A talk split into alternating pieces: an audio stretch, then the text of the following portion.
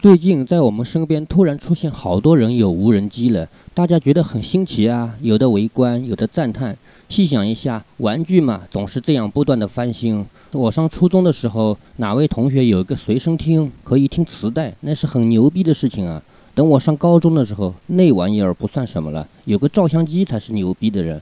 等我上大学的时候，哪个同学买了电脑，那叫令人羡慕啊。